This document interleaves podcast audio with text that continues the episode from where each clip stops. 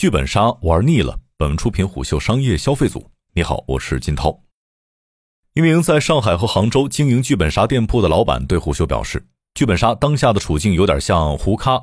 他一夜成名之后犹如众星捧月，但负面消息和疫情使得提速遇阻，眼下行业前景暗淡。自去年下半年至今，疫情叠加大环境的变化，身边不乏关店的同行。在他们黯然退出的叹息中，剧本杀的前景变得越发扑朔。尤其在年轻人聚集的平台上，有关剧本杀的偏见正在加速其口碑的崩坏。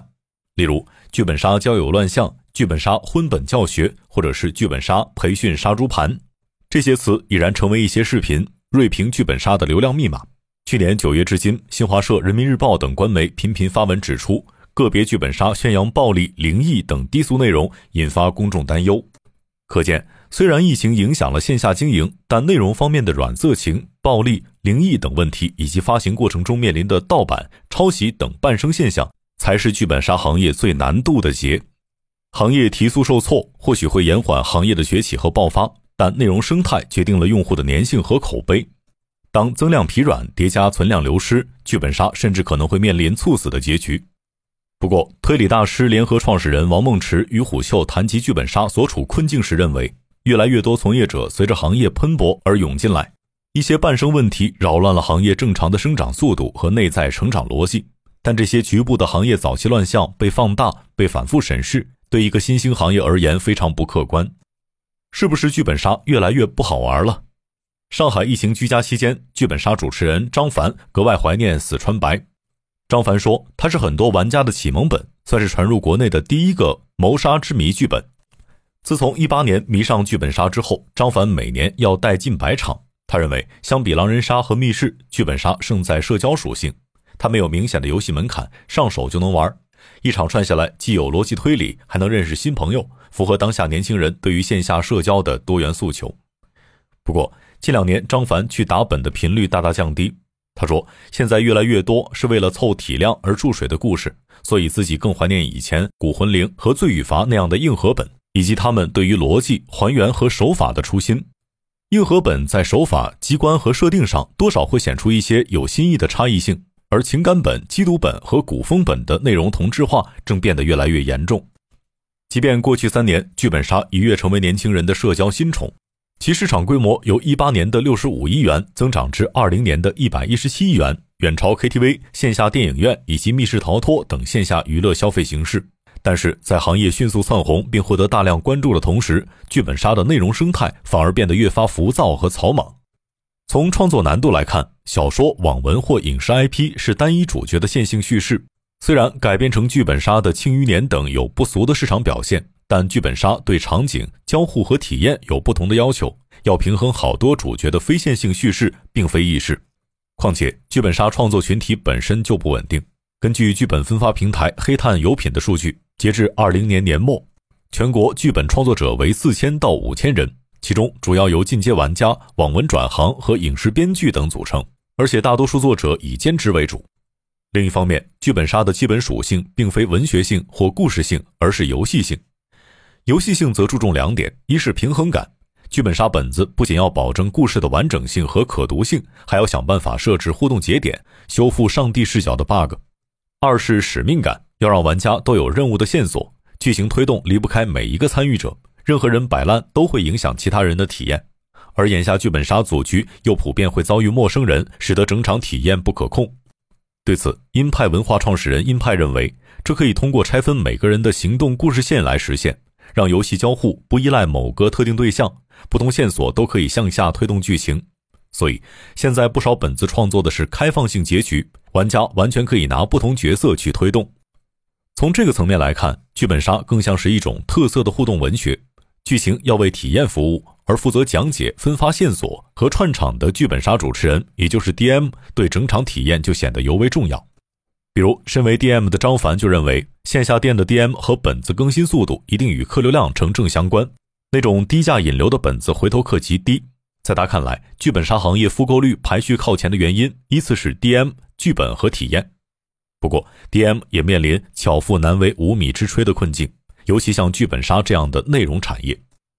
唐人街探案》的编剧和剧本杀发行贺北辰认为。一味追求动辄几万字的大体量本，使得市场调节失灵。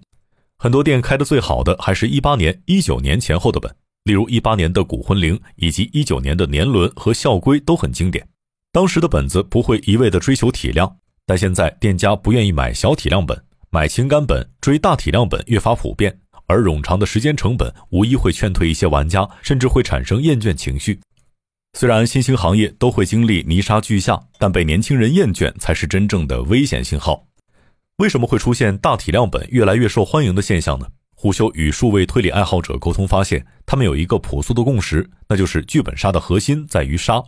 任何有体验的本子，他们的平衡性和体验感都要通过杀来演绎。顺着这套逻辑，玩家对于演绎和沉浸感的追求，会倒逼店铺采购更大体量、叙事更复杂的剧本。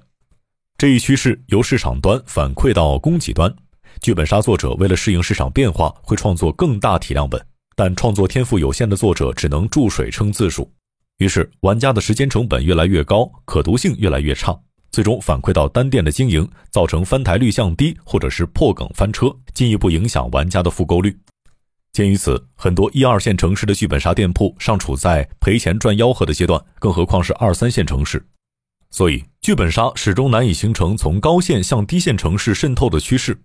百度搜索指数显示，剧本杀高搜索热度主要集中在年轻人居多的沿海及中西部一线城市。主要关注消费赛道的投资人李强在调研了北京、上海、杭州等一线城市之后发现，北京和上海的店铺很多前期投入近百万。在低价策略下，单月盈利刨去房租、剧本采买以及人力和运营等费用，利润不到一半，要一年甚至更久的时间才能盈利，而且还要看经营能力。有多少人能撑这么久呢？他还进一步说道：“表面上剧本杀随着媒体报道越来越火，但调研一下各大城市新开和倒闭的店铺比例就知道，出圈不过是在满足大众的新奇感。这个行业连规则和准入门槛都没有，火三年也是虚火。”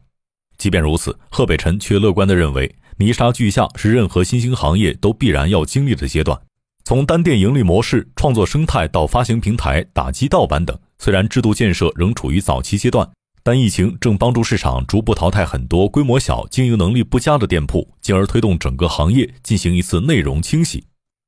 在与数位剧本杀从业者沟通剧本注水和抄袭等乱象时，胡修发现展会泛滥对剧本杀内容生态的破坏变得越来越严重，甚至加剧了劣币驱逐良币的现象。